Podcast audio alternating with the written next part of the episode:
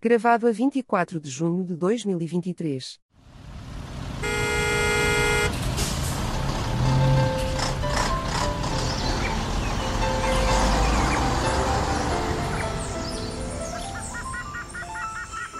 Triangulação do círculo. Meus queridos, depois aqui estamos por um episódio extra. Nós Já tínhamos saudades de um extra, não era?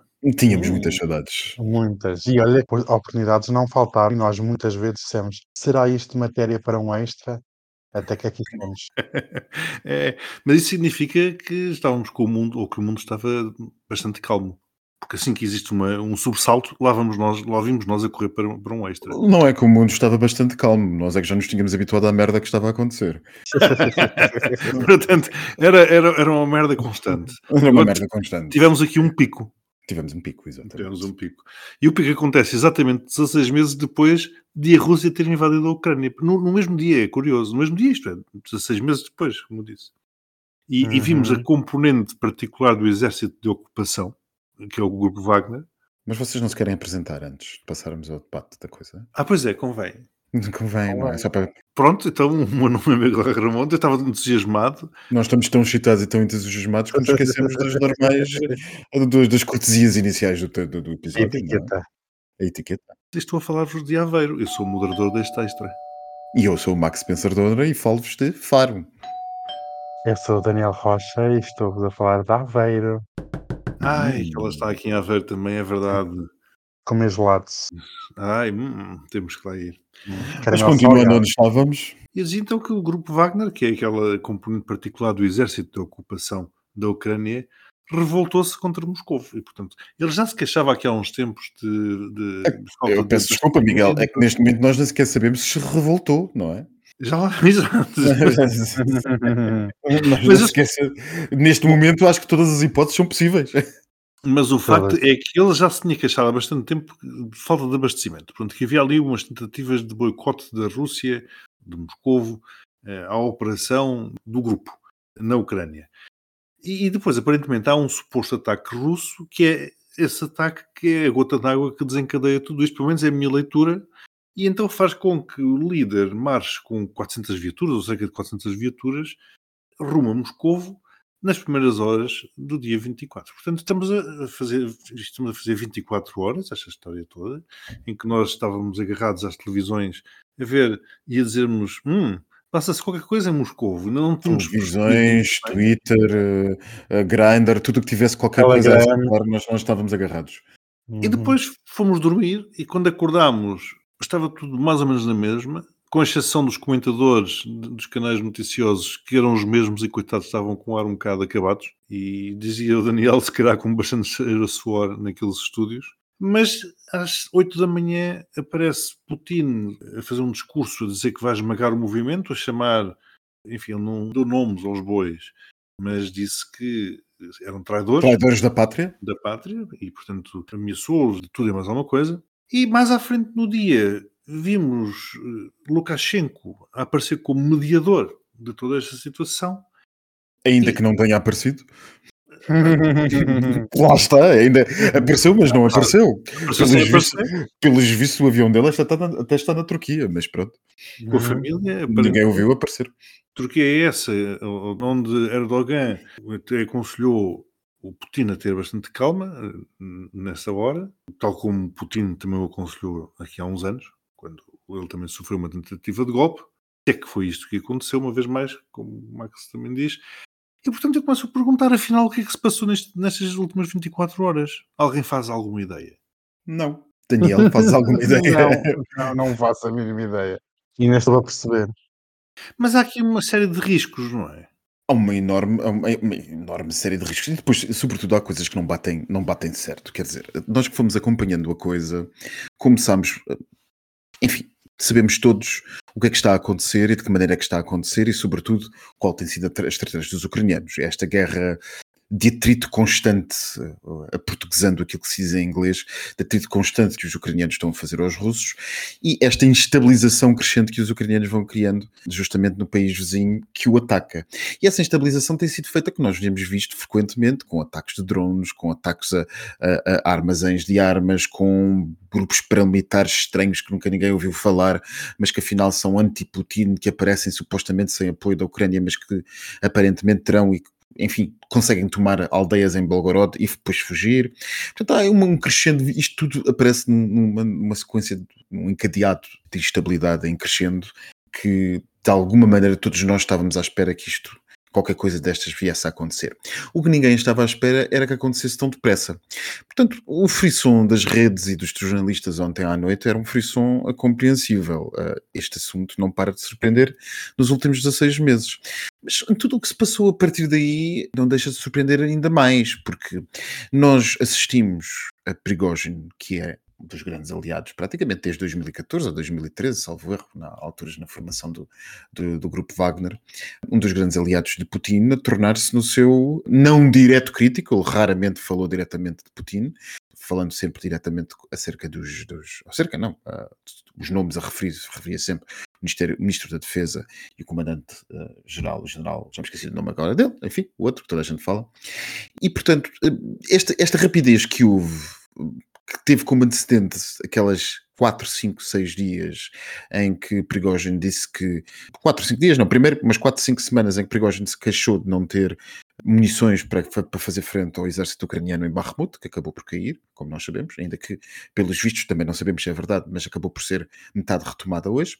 Portanto, depois de 4 ou 5 semanas a queixar-se que não tinha uh, munições, e depois de quatro ou cinco dias em que o Ministério da Defesa russo convocou os soldados do Wagner para se juntarem ao Ministério da Defesa e estes aparentemente terão recusado, e depois dos FSB emitirem um mandato de captura estranhíssimo e de Prigogine se ter recusado a cumpri-lo, eis não quando Prigogine se aventura em fazer em 24 horas mil quilómetros a caminho de, de Moscou e literalmente quase que entrar lá sem oposição nenhuma, quer dizer, foram, sim, abatidos, foram abatidos seis helicópteros, seis helicópteros de um avião, e isto é visível, isto, enfim, pode-se considerar provado, uma vez que há imagens a circular pela internet acerca disso, mas é estranhíssimo a ausência de oposição que Prigogine acabou, quer dizer, ele fez a autoestrada, se uma pessoa não pagar a portagem tem mais limites do que Prigogine teve, porque ele simplesmente retirou na autoestrada e foi por aí acima.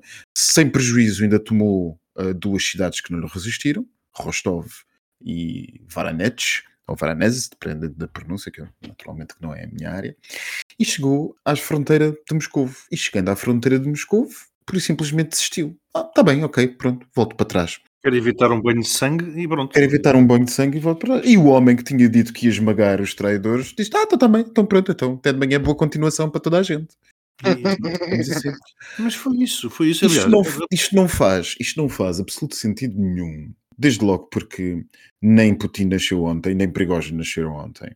E se há coisa que qualquer pessoa sabe é que não pode fazer fé na palavra de Putin. E se há qualquer coisa qualquer coisa que a pessoa sabe é que ninguém faz fé na palavra Prigogine. E, portanto, eh, tentarem-nos fazer passar que Prigogine terá pura e simplesmente dito: um, Ok, pronto, eu recebi garantias da minha segurança e da demissão do Ministro da Defesa e do Comandante-Geral do Exército. Que eram os incompetentes, segundo eles. Que eram os incompetentes, segundo eles, e que terão motivado isso tudo depois da sua cabeça ter sido posta a prémio e da televisão estatal ter dito que era o maior traidor da pátria e de Putin ter falado ao país visivelmente irritado, porque convenhamos. Ele estava visivelmente irritado. Estava. Visto visivelmente irritados aqui a esmagar a oposição. De repente, tudo isto acaba por intervenção. Não, não. E, ele, e ele, a certa altura, diz que, eh, durante, que à noite a Rússia vai ter outro presidente. Exatamente, exatamente. Ele diz a Rússia vai ter presidente. Depois de recusar, de manhã, de, de manhã não, de, até de manhã, de manhã ainda dizia isso, a Rússia vai ter outro presidente depois de, da negação dada pelo governo em, em Moscou.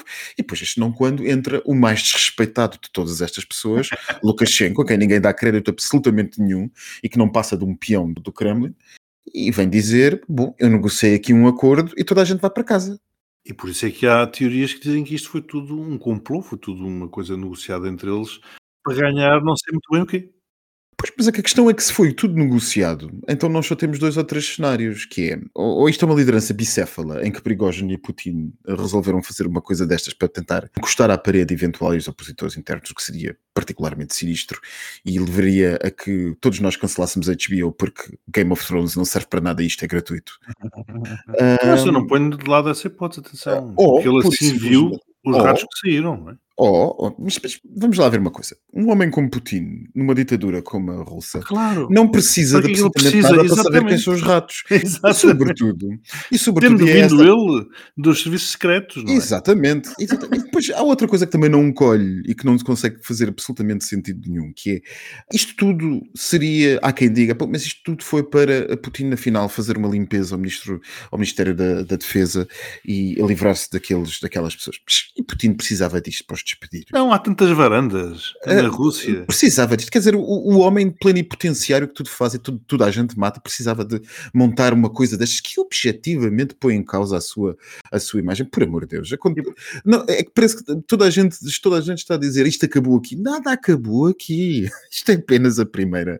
Isto é, primeira- isto é apenas o primeiro, Primeiro episódio, episódio. episódio de- desta série do Game of Thrones. Porque nada acabou aqui. Antes, pelo contrário. Porque uma pessoa chegou ao final do episódio pergunta-se, mas o que é que foi que eu vi? Não O que é? é que foi que eu vi? Está longe de ter acabado aqui. Antes, pelo contrário, se alguém acredita que Lukashenko salva o que quer que seja a partir da sua, do seu retiro em Antalya ou qualquer coisa onde, ele esteja já na Turquia, e se alguém acredita que Prigozhin se vai embora a- acreditando em Putin e que Putin, tendo sido traído, de, de facto tendo sido traído, de facto, vai ignorar o facto de ter sido traído. Exato, e que nada lhe vai acontecer. Sim, que nada lhe vai acontecer, por amor de Deus. Ninguém nasceu ontem. Portanto, eh, se isto foi uma- um plano dos serviços secretos, eu também digo realmente que plano tão mal feito. Se de facto foi uma revolução, meus amigos, quer dizer, eh, Lenin dá voltas na campa, porque antes os russos sabiam fazer revoluções como deve ser. Agora aqui, Daniel, vendo bem a coisa, e tu gostas eh, de história, isto, a Rússia é o que é, é, é aquela imensidão. Estivemos, pelo que, enfim, podemos tentar concluir, à beira de uma guerra civil na Rússia. Eu diria que era a primeira vez que eu veria uma guerra civil numa potência com o poder nuclear que a Rússia tem. Portanto, isto, isto é um risco para a segurança mundial absurdo, porque se aquilo virasse uma guerra civil, a certa altura nós poderíamos ter uma implosão da Federação Russa, aquilo eh, ir-se-ia desmembrar em sei lá quantos pedaços, e se calhar cada um com um bocado de um armamento nuclear. E se o mundo ocidental hoje tem um inimigo, que é a Rússia, daí para diante teria não sei quantos, e todos eles armados com armas eh, nucleares. Coisa que também não me parece que interessa à China. E, aliás, os grandes silêncios que se viram nestas 24 horas foi precisamente do mundo ocidental, que ficou toda a gente calada que nem um rato a ver o que ia acontecer, Porque estávamos a preparar-nos, desculpa interromper-te, estávamos a preparar-nos para nos contarmos nucleares, não é? Portanto, tínhamos que, tínhamos que encontrar 6 mil. e a China também, também com silêncio, também tudo calado que nem um rato. Aliás, a mim o que me parece é que não foi a montanha que pariu um rato, foi o, o golpe é que pariu um rato. Daniel, o que é que parece disto tudo, deste risco para a segurança mundial de uma guerra civil? E realmente, se alguém eh, viesse substituir Putin, tal como foi anunciado, seria pior emenda que o soneto? Bem, lançaste aqui várias questões. Eu quero, quero só dar aqui um pequeno ponto sobre como é que se disse sobre as séries e quando chegam ao fim não sabemos nada. São as melhores séries. São as melhores. quando chegas ao Eu- fim eu- do episódio e, E, já que tu a, e já que tu estás a comentar isto, eu permito-me outro comentário ao que o Miguel acabou de dizer. Quer dizer, nós nem sequer sabemos se pariu um rato. Ou se calhar foi mesmo um rato que pariu uma montanha. Ficámos completamente, completamente, ficámos completamente todos à nora. Eu ainda estou à Nora e, e realmente, se em 2022, a 24 de fevereiro, a verdade morreu e foi fuzilada num campo ucraniano, nestas 24 horas foi muito difícil de apurar qual era a verdade e qual eram os factos verdadeiros. Nós víamos vídeos, mas tínhamos sempre, nós até no nosso grupo, tínhamos sempre uma ponta de será que isto está mesmo a acontecer? Porque só estávamos a ouvir um dos lados. Putin ficou em silêncio durante muito tempo.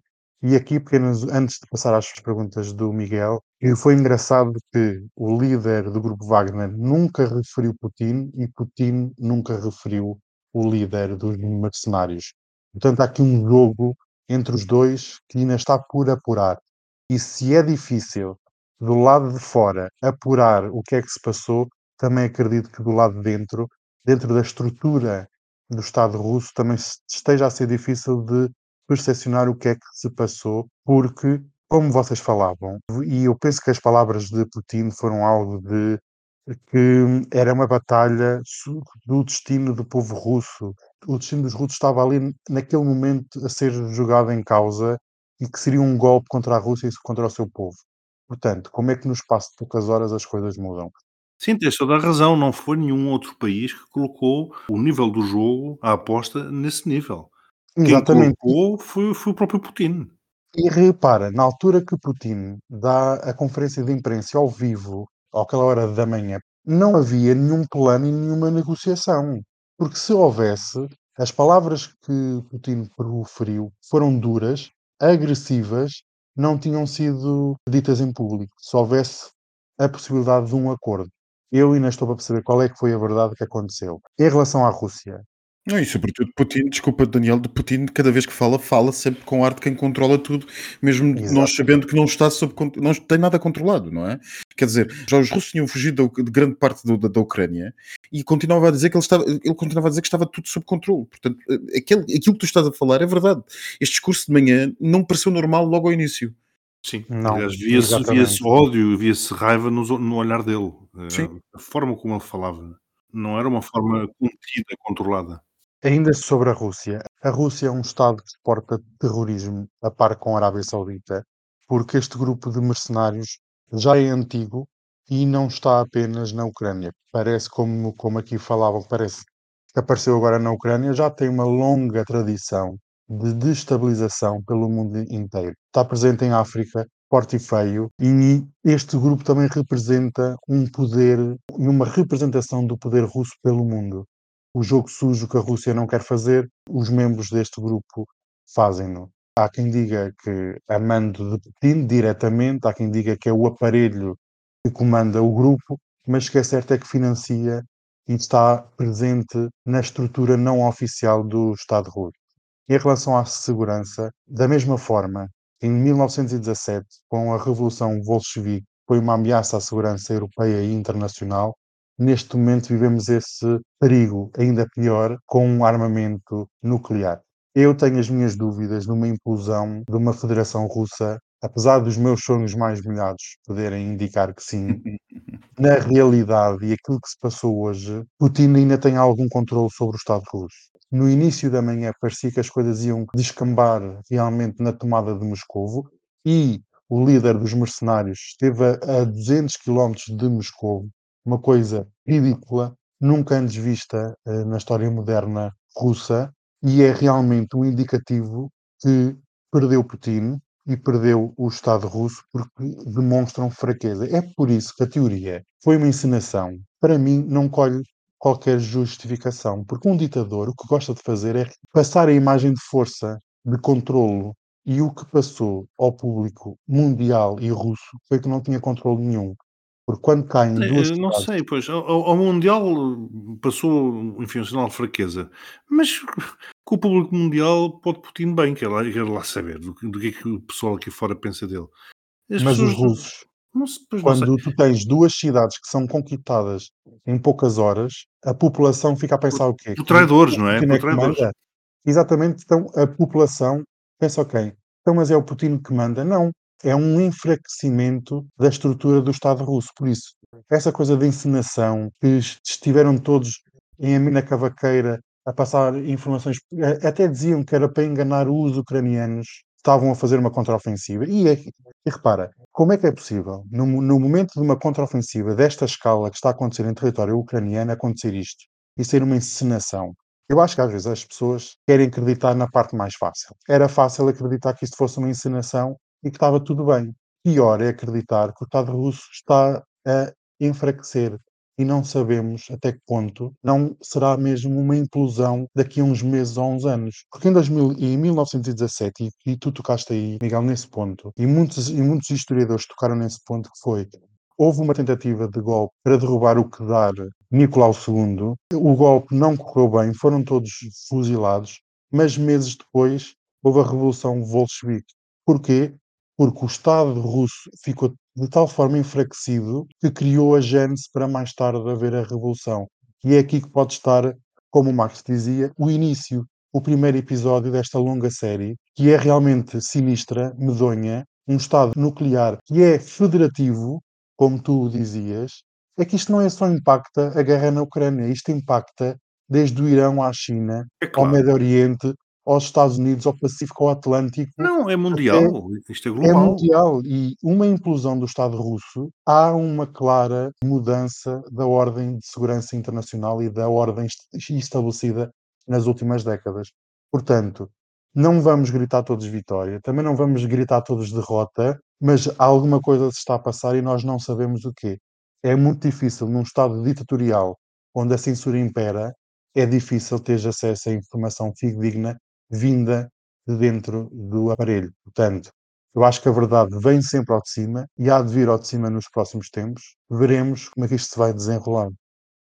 Eu às vezes fico a pensar, será que o líder dos mercenários, eu não consigo dizer o nome do homem, digo sempre mal, apostou tudo ou nada? Será que foi um ato de desespero ou um, excesso de confiança? Ele achou que estava ao mesmo nível da estrutura militar do aparelho russo? Alguém estaria a pagar mais para ele esquecer o lado russo e depor? É que nem o próprio líder rebelde falou em depor Putin. Nunca foi referido um golpe e ele próprio disse que não era um golpe, era uma marcha pela justiça e pela liberdade. Não, ele referiu que na- à noite, ele referiu durante o dia que à noite a Rússia teria outro presidente. Isso ele referiu. Mas não referiu que é o novo presidente. As palavras são dúbias. É um, é um golpe ou não é um golpe? Ele nunca disse que vamos depor literalmente Putin, nunca usou o nome dele. Não, não, exato, isso foi o que, o que referiste. Efetivamente, nunca ninguém referiu nomes. Os nomes nunca foram referidos, mas, Só isso é estranho. mas os atores foram claramente identificados. Continuo na minha, que é tudo o que não faz sentido, o que me faz menos sentido é Lukashenko. Eh, Lukashenko. Eh, o outro ir até Moscou ficar à porta de Moscou, tudo isso é absolutamente incrível, mas Lukashenko resolver o que quer que seja, como se de repente o, o- o Putin tivesse que telefonar a Lukashenko e dizer: Olha, podes-me ajudar aqui? E ele telefonar e convencer o outro. Há coisas, há coisas, vamos lá ver, há aqui coisas que estão por explicar. Por exemplo, Uhum. Há três horas atrás, Kadyrov estava à porta de Rostov-on-Don. Onde é que está Kadyrov? Sim, E onde é que estão Não. as 200 peças de artilharia que supostamente, e segundo a imprensa russa, estariam à porta de Rostov? Onde é que elas estão? como é que tens uma coluna militar a deslocar-se portanto, numa ofensiva numa autoestrada? Sim, Porque- e depois... Exato. Uma, uma autoestrada, não é? Aqui Não, e- basta, e- basta fechar as portagens e encurralas aquilo e bombardeias, pronto, não é?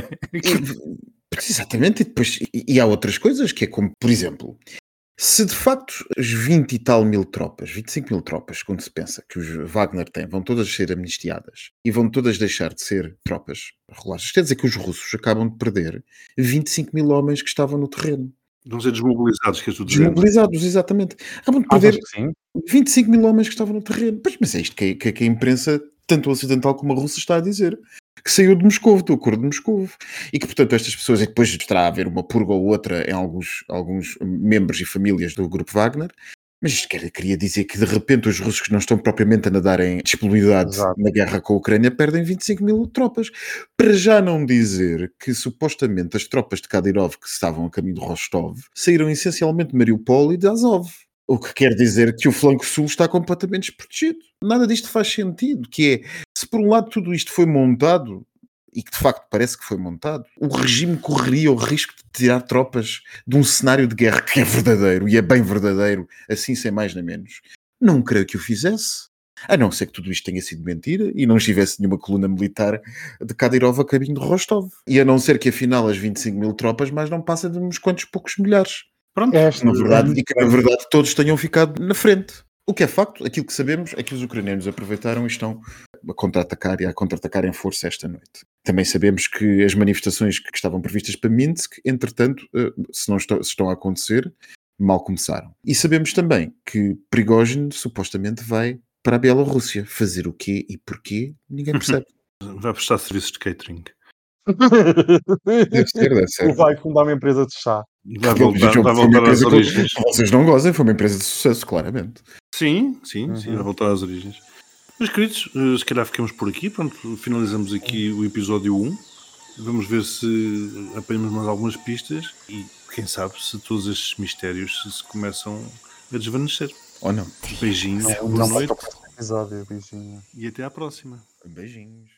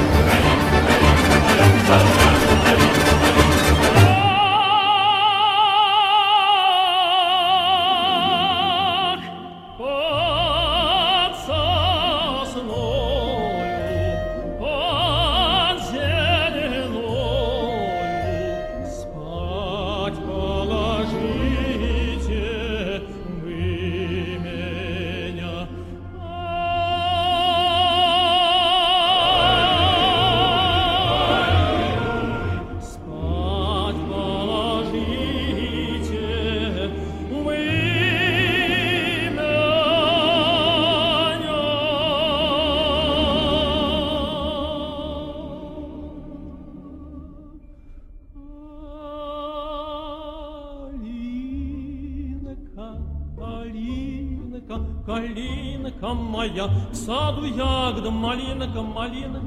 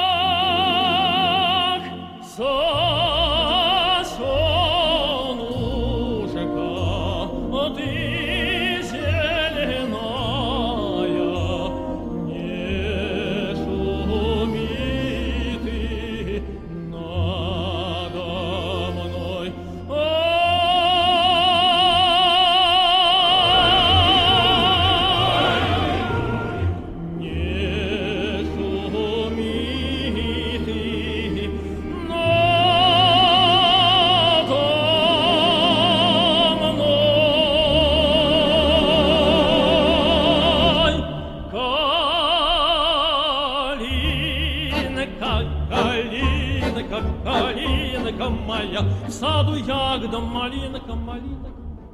Калинка, калинка моя, в саду ягода.